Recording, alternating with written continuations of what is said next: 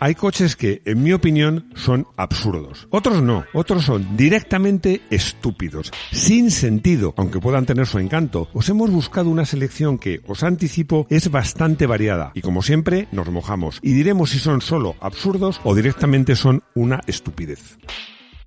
Bienvenidos a Garaje Hermético. Enciérrate con nosotros.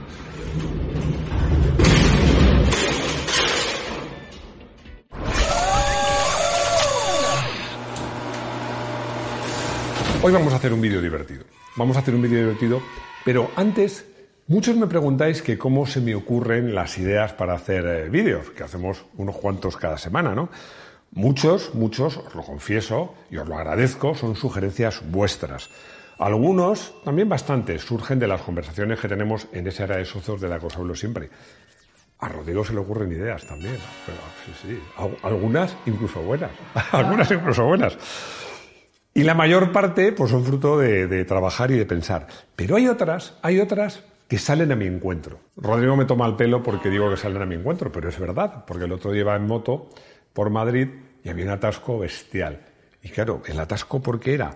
Porque había una larguísima limusina de estas que están hechas sobre base Hammer que en una, en una boca calle donde gira un tráiler, la limusina no giraba, porque era tan larga, como lleva las a los extremos, necesita un espacio enorme para girar.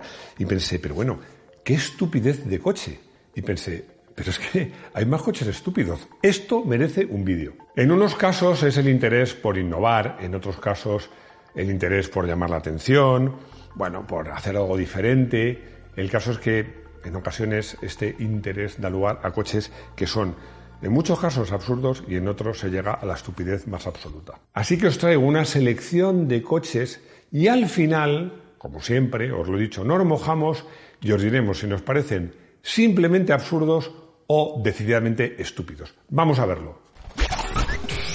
Limusinas. Más es peor. Ojo, ojo, que aquí quiero distinguir entre las limusinas genuinas, que son berlinas de lujo, que se les alarga discretamente la distancia entre ejes para conseguir que los pasajeros de atrás vayan mucho, mucho más cómodo, ¿no? Sobre todo más confortable. Incluso, eventualmente, que se pueda aumentar el número de plazas. Son muchas, muchas las marcas que han ofrecido versiones alargadas de sus berlinas más representativas. Cuando hablamos de limusinas, todo el mundo piensa en coches americanos, pero por ejemplo el CX tuvo una versión que era el Prestige, que era muy lujosa, con un acabado muy lujoso, que era 25 centímetros más larga, una cosa absolutamente razonable. Bueno, Mercedes siempre, sobre todo en su clase S, y otras marcas alemanas, pero en concreto Mercedes siempre en su clase S ha tenido una versión con batalla un poco más larga. BMW, por ejemplo, con el 700 también tiene una versión L. Y luego, pues donde arrasan las limusinas. Seguimos hablando de limusinas, vamos a decir, razonables, es en Estados Unidos, donde sobre todo Lincoln y Cadillac han destacado por ofrecer modelos realmente, para mi gusto, muy bonitos. Hasta aquí son las limusinas que pudiéramos llamar razonables. Berlinas de lujo, alargadas. Pero luego empezó a ponerse de moda en Estados Unidos, donde le gusta hacer toda la grande, hacer limusinas extravagantes, larguísimas, de más de 10 metros. Bueno, claro, con las ruedas en los extremos.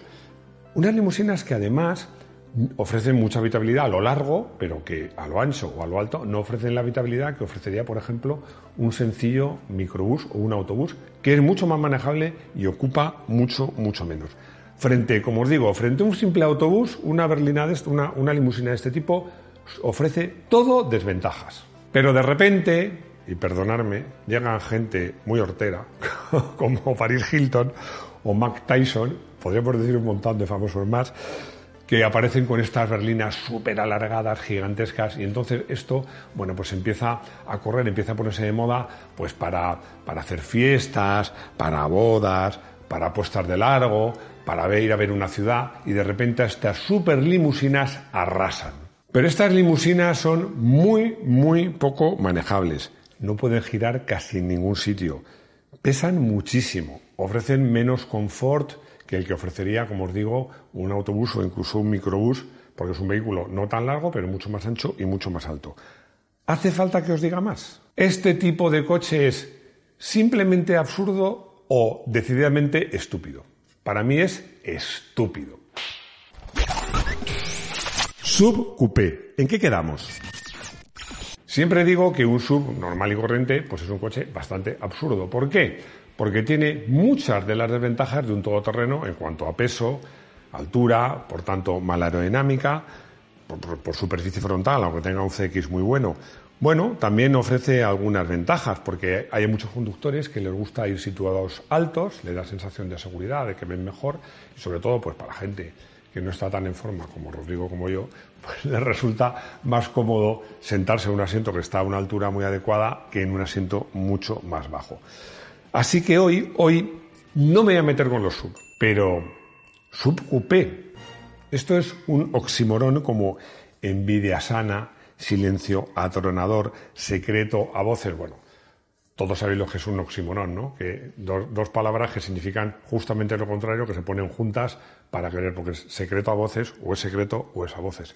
Pues esto es lo mismo. Vamos a ver, o eres sub o eres un coupé. Las dos cosas no puede ser. Para mí, el ejemplo más representativo de estos, hay muchos, ¿eh? es el BMW X6, que tiene mucho mérito porque reúne las desventajas de un TT y las desventajas de un coupé. Consigue reunir las desventajas de todo. Y me diréis, ¿cuál es la desventaja de un coupé? Bueno, pues como tiene el techo y la luna trasera muy caída, es un coche alto, enorme, pero que la habitabilidad, que no me salía la palabra, de las plazas traseras, pues no es la mejor del mundo. Pero hay gente, yo conozco algunos muy próximos, a los que este coche les gusta porque llama la atención. Seguro que alguno tiene un cuñado que tiene uno. Pero bueno, este tipo de coche es solo absurdo o realmente estúpido. Para mí es estúpido. Monovolumen de tres volúmenes. Seguimos con otro oximoron, porque recuerdo la presentación del SEAT Toledo 3, que fue un coche que apareció en el 2004, en la cual en la comida lo digo con cariño, ¿eh? un iluminado de la marca, pues por favor, lo digo iluminado con comillas, ¿eh? esa cosa que pones tú y tal. Bueno, pues me dijo, lleno de orgullo, ¿eh? hemos inventado el monovolumen de tres volúmenes. Mi respuesta fue enhorabuena, pero os lo podíais haber ahorrado. Para mí es un ejemplo de cómo partiendo de un coche bonito, como para mí era el Altea, y con un diseñador del nivel de Walter da Silva, se puede hacer pues casi un monstruo, ¿no? El coche no iba nada mal, ¿eh? pero era feo de narices y no tuvo ningún éxito. Como no se vendía, pues lo ofertaban a precios muy, muy interesantes. Y como el coche se vendía, iba muy bien, no se vendía, pero iba muy bien, pues ¿qué pasó? Que a precios bajos fue un coche que empezó a interesar mucho a los taxistas y se veían muchos, muchos SEAT Toledo 3 eh, entre los taxistas. Aquí pongo el guion, a perro enfermo todos son pulgas. No me quiero meter con los taxistas, pero es que que un coche sea taxi, pues no siempre es bueno para su imagen. ¿Este coche es solo absurdo o es estúpido? Vamos a dejarlo en absurdo.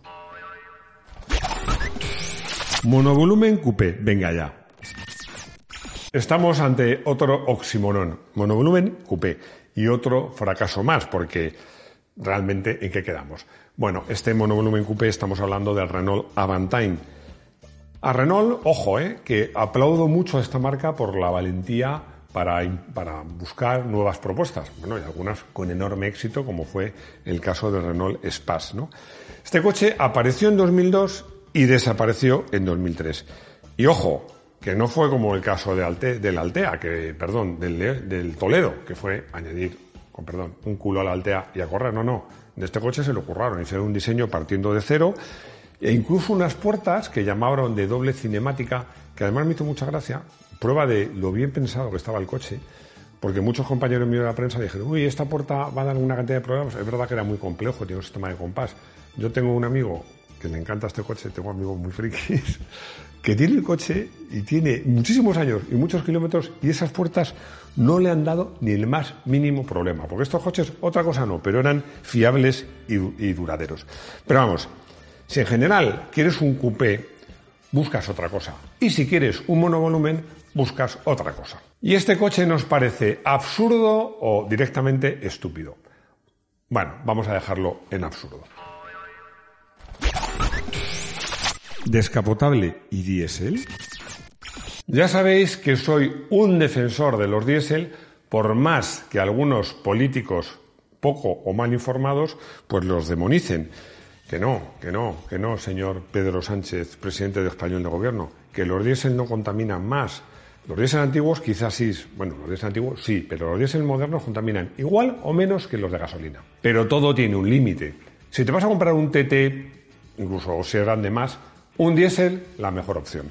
Si quieres un sub grande o un monovolumen, o un sub en general, un diésel para mí es la mejor opción. Una berlina de cierto tamaño y además vas a viajar también, un diésel es la mejor opción. En coches ciudadanos, pues hombre, según donde te muevas, un híbrido te puede venir muy bien, incluso un eléctrico, pero un diésel no es mala opción. Un coupé, ahí ya me río un poco más. Y es que para mí, a ver, un coupé y un diésel, ¿qué quieres que os diga? Hay diésel muy buenos, pero así, entre tú y yo, en bajito. Un coupé mejor si no es diésel. Pero un descapotable diésel, por Dios, va de retro satana. Bueno, seguro que todos sabéis latín. Esto es un eufemismo. ¿eh? Eso quiere decir, aléjate de mí, Satanás. Un descapotable diésel, ni pintura. Este tipo de coche es solo absurdo o realmente estúpido. Yo lo siento, para mí es estúpido. Porsche y popular, en la misma frase. Zapatero a tus zapatos. Ojo, que no me refiero a otro presidente español, expresidente, que aquí no hablamos de política. Vamos a ver. Estoy hablando de Porsche. Si haces unos cupés estupendos y además te dedicas a hacer eh, sub, te dedicas a hacer berlinas, te dedicas a hacer diésel, te dedicas a hacer híbridos, ¿de verdad te hace falta a Porsche hacer un coche popular? Y es que la palabra Porsche y popular en la misma frase, pues no casan. Pero bueno, Porsche en 1994 decidió diseñar un coche popular para el mercado chino. Para mí todo un sinsentido. Eso es para mí, pero yo, yo como opinión. Ahora me des la vuestra. Vamos a ver. Lo presentó en China el propio presidente de Porsche, que en ese momento era un tal Wendelin Wiedekin, que hizo su exposición en chino mandarín. Bueno, no es broma, ¿eh? No es broma. Y además destacaban que tenía un asiento trasero para niños, pero solo uno, porque en esa época en China había la política del hijo único. Y además dijo que este coche mm, a lo mejor no le van a fabricar, pero era para dar ideas gratis a los chinos. ¿Os parece un sinsentido, sí o no? ¿Este tipo de coche es absurdo o es estúpido? Pues yo lo siento, un Porsche popular me parece estúpido. Shooting break. Informal pero elegante. Decía que informal pero elegante, como se dice en el chiste, en chándal pero con tacones. Bueno, las ideas más locas funcionan porque si tú dices un coupé de caza, bueno, suena bien, pero dices shooting break y ya la cosa suena mucho mejor. Aunque la pregunta es, ¿quién demonios se va de caza con un coupé? Bueno, a lo mejor algún lord inglés. Pero si en vez de coupé de caza dices Shooting Break, pues esto suena mucho mejor. Es que suena muchísimo mejor. Completamente de acuerdo. Suena mucho mejor, estamos de acuerdo. Pero también estamos de acuerdo con que suene mejor es la misma tontuna. Eh, Aston Martin hizo unos Aston Martin hizo unos pocos DB5 con esta configuración y en 1972 Volvo ofreció una versión de su exitoso Coupé 1800S en versión Coupé de caza con un, portón posterior. Se fabricaron 8.000 y pasado el tiempo fue la inspiración para el Volvo 480 Coupé. Y pasados muchos más, estos coches, eh, muchos estos coches se han, se han revalorizado mucho y otros muchos coches han recurrido a esta denominación. Pero os confieso una cosa, y como esta es una confesión, la voy a hacer en secreto en voz baja. A mí estos coches me gustan. Y llegamos al veredicto. ¿Este tipo de coches es solo absurdo o es estúpido? Pues para mí lo dejo en absurdo. Coches de tres ruedas. No me gustan los coches con motores de tres cilindros, lo siento. Hemos hecho un vídeo ad hoc que por cierto os gustó mucho y que si no lo habéis visto os aconsejo que lo veáis. Pero los coches de tres ruedas en general me gustan menos. Sobre todo si ponen las tres ruedas como no tienen que ser, que es dos detrás y una adelante y encima el motor delante. Bueno, es que ya es caso, es, ganas de liarla. Pero esto lo hizo Reliant, lo hizo primero con el Regal en 1953, que encima además tenía chasis de madera, es que no le faltaba detalle.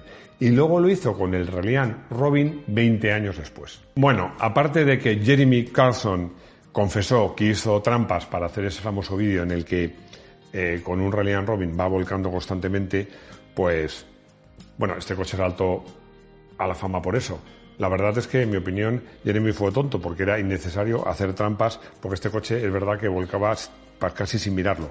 De todos modos, los que seguisteis ese programa ya sabéis que para conseguir lo que querían hacían trampas frecuentemente, ¿no? Pero bueno, ¿por qué Reliant? Porque todos diréis, bueno, entonces ¿por qué hacen el coche así? O sea, si va tan mal y es tan peligroso, ¿por qué lo hacen así? Pues muy fácil, porque al tener tres ruedas, para la hacienda británica, igual que para mí, el Reliant no era verdaderamente un coche. Yo insisto, si haces un coche de tres ruedas o un aparato de tres ruedas, lo suyo es poner las dos, la, la pareja, delante, como los triciclos, por ejemplo, de Morgan, que eso sí que van bien, y la única rueda detrás. ¿Y este tipo de coches es absurdo o estúpido?